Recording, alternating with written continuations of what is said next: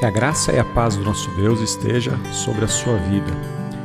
Eu sou o pastor Alexandre Duquette e essa é a nossa escola bíblica virtual. Deus te abençoe. Uma boa aula. Então, meus irmãos, como estão? Espero que esteja tudo bem e que você tenha tido um tempo nesses dois dias de conhecer o texto, ler melhor a parábola que nós estamos olhando. Parábola que eu chamei do rico, aliás, desculpa, parábola do pobre homem rico. Nós ainda nem chegamos na parábola necessariamente, porque a cena é bem interessante, tudo o que acontece ali. Hoje a gente vai ficar um pouquinho mais na cena, mais com o foco em Jesus. É, se você chegou agora, é a primeira aula que você está assistindo, na verdade ouvindo, Espero que você entenda que a ideia desse, desses áudios, dessas aulas virtuais, é que você encare realmente como um curso, como uma aula. Nós estamos estudando parábolas, vamos ficar um bom tempinho aí estudando parábolas, depois a gente vai ver outros textos, mas por enquanto vamos nos focar nesse gênero, olhar algumas coisas e que você a cada dia tenha um tempo de 10 ou 15 minutos de meditação na palavra do Senhor. A Bíblia nos diz que a gente deve meditar na lei do Senhor de dia e de noite. Então aproveita um tempo que você estiver passeando, é, lavando louça, no carro, no ônibus. Escuta o áudio, lê o texto bíblico. Se você não tiver com a Bíblia na mão, você pode ir a um aplicativo da Bíblia, até ouvir o áudio. É, eu acho bem interessante, eu gosto muito desse, dessa maneira. Mas vamos lá. A gente está aqui olhando a, a cena, lembrando que Jesus ele estava falando com os seus discípulos e no meio da conversa apareceu um homem que disse: Mestre, diga a meu irmão que reparta comigo a herança. Mas Jesus lhe respondeu: Homem, quem me nomeou juiz ou repartidor entre vocês? Então lhes recomendou: tenham cuidado e não se deixem dominar por qualquer tipo de avareza, porque a vida de uma pessoa não consiste na abundância de bens que ela tem. Bom, uh, Jesus ele não foi muito simpático na resposta.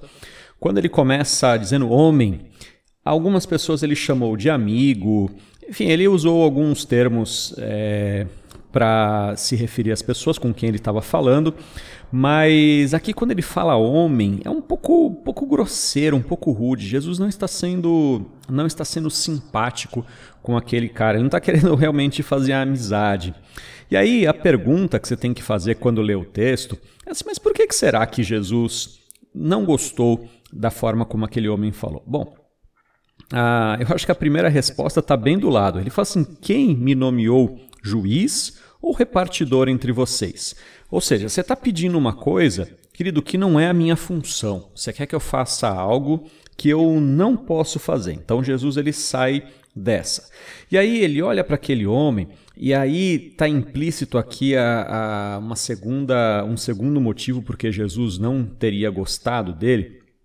Fala assim: olha, tenham cuidado e não se deixem dominar por qualquer tipo de avareza, porque a vida de uma pessoa não consiste na abundância dos bens que ela tem. Esse versículo é sensacional e chave para você entender muita coisa. Então vamos, vamos com calma aqui nele um pouquinho dentro do tempo que a gente tem nessa aula.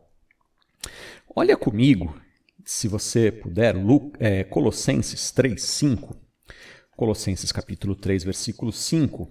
É, ele fala assim: portanto, façam morrer tudo o que pertence à natureza terrena: imoralidade sexual, impureza, paixões, maus desejos e a avareza, que é a idolatria. Geralmente as pessoas leem até aqui e falam assim: olha, tá vendo? A avareza é a idolatria. está certo. A avareza é um tipo de idolatria. Pessoas que, é, que são tão avarentas que aquilo que ela ama, que ela cuida, se torna para ela como um ídolo. Então pode ser o dinheiro, pode ser fama, poder, glória, enfim.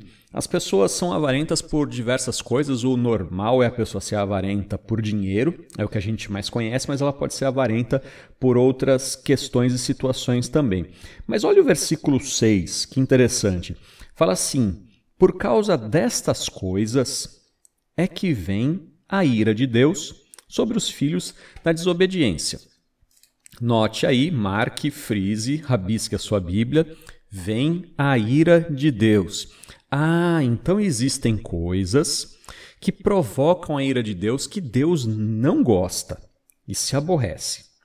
Aí, se você entende como a maioria dos comentaristas bíblicos entendem que Jesus ele não tenha gostado daquele homem, aí você vai entender que aquele homem estava tentando puxar Jesus para a avareza dele. Lembrem-se que ontem nós falamos que aquele homem não pediu justiça, aquele homem não pediu que Jesus analisasse a sua causa ou o seu coração. Aquele homem deu uma ordem a Jesus: diga a meu irmão que reparta a herança comigo. E Jesus falou: oh, meu amigo, eu não sou juiz nem repartidor. Meu ministério não é esse. Eu vim buscar e salvar o que se havia perdido. Mas você também está tentando me levar para sua cobiça, porque se eu aceitar o que você está me pedindo, eu vou estar tá dando um aval para sua avareza e eu não posso participar desse negócio. Porque, meu amigo, a avareza traz sobre si a ira de Deus. Então eu não posso estar irado e te abençoar ao mesmo tempo. Ai, mas por que, que Deus não gosta tanto da, da avareza?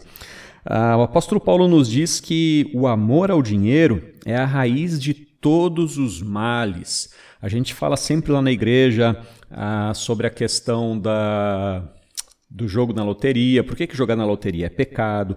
Que você não deveria não deveria jogar, porque além de ser um tipo de avareza, a pessoa que ganha na loteria, para que uma pessoa ganhe na loteria, milhões de pessoas, milhares de pessoas precisam ser amaldiçoadas.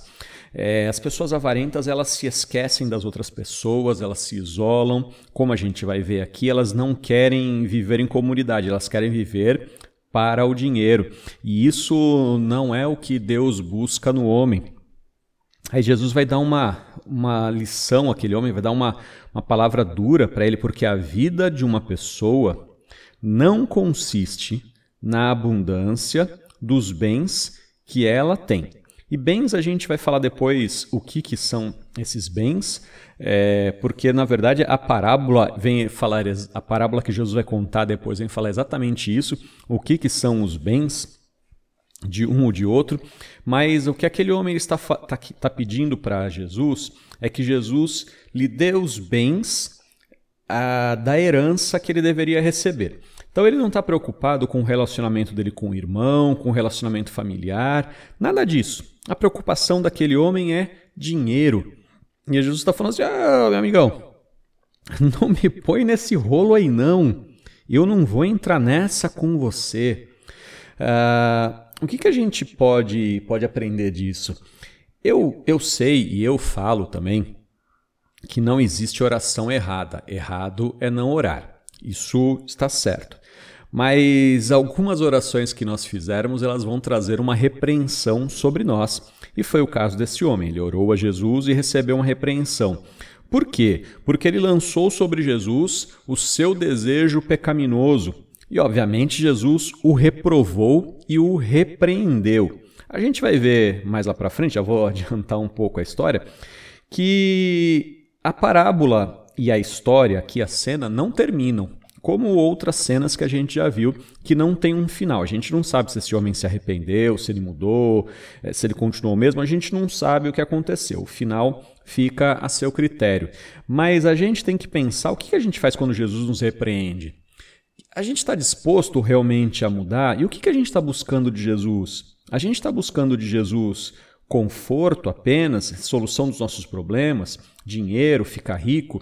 É, a gente sabe da teologia da prosperidade que ainda é pregada em muitas igrejas e como essas igrejas dizem que a bênção de Deus consiste necessariamente na abundância de bens e aqueles que têm poucos bens não são abençoados por Deus.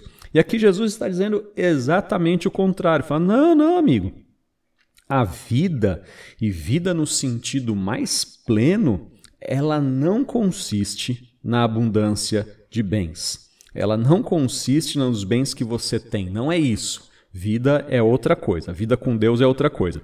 Então, é, Jesus Cristo, quando ele disse eu sou o caminho, a verdade e a vida, ele está excluindo disso a abundância de bens. Ele não está condenando, mas ele não está afirmando. Então, toma bastante cuidado. Será que você está buscando a Deus realmente porque você quer juntar tesouros nos céus? Ou você está buscando a Deus porque você quer juntar tesouros nessa terra?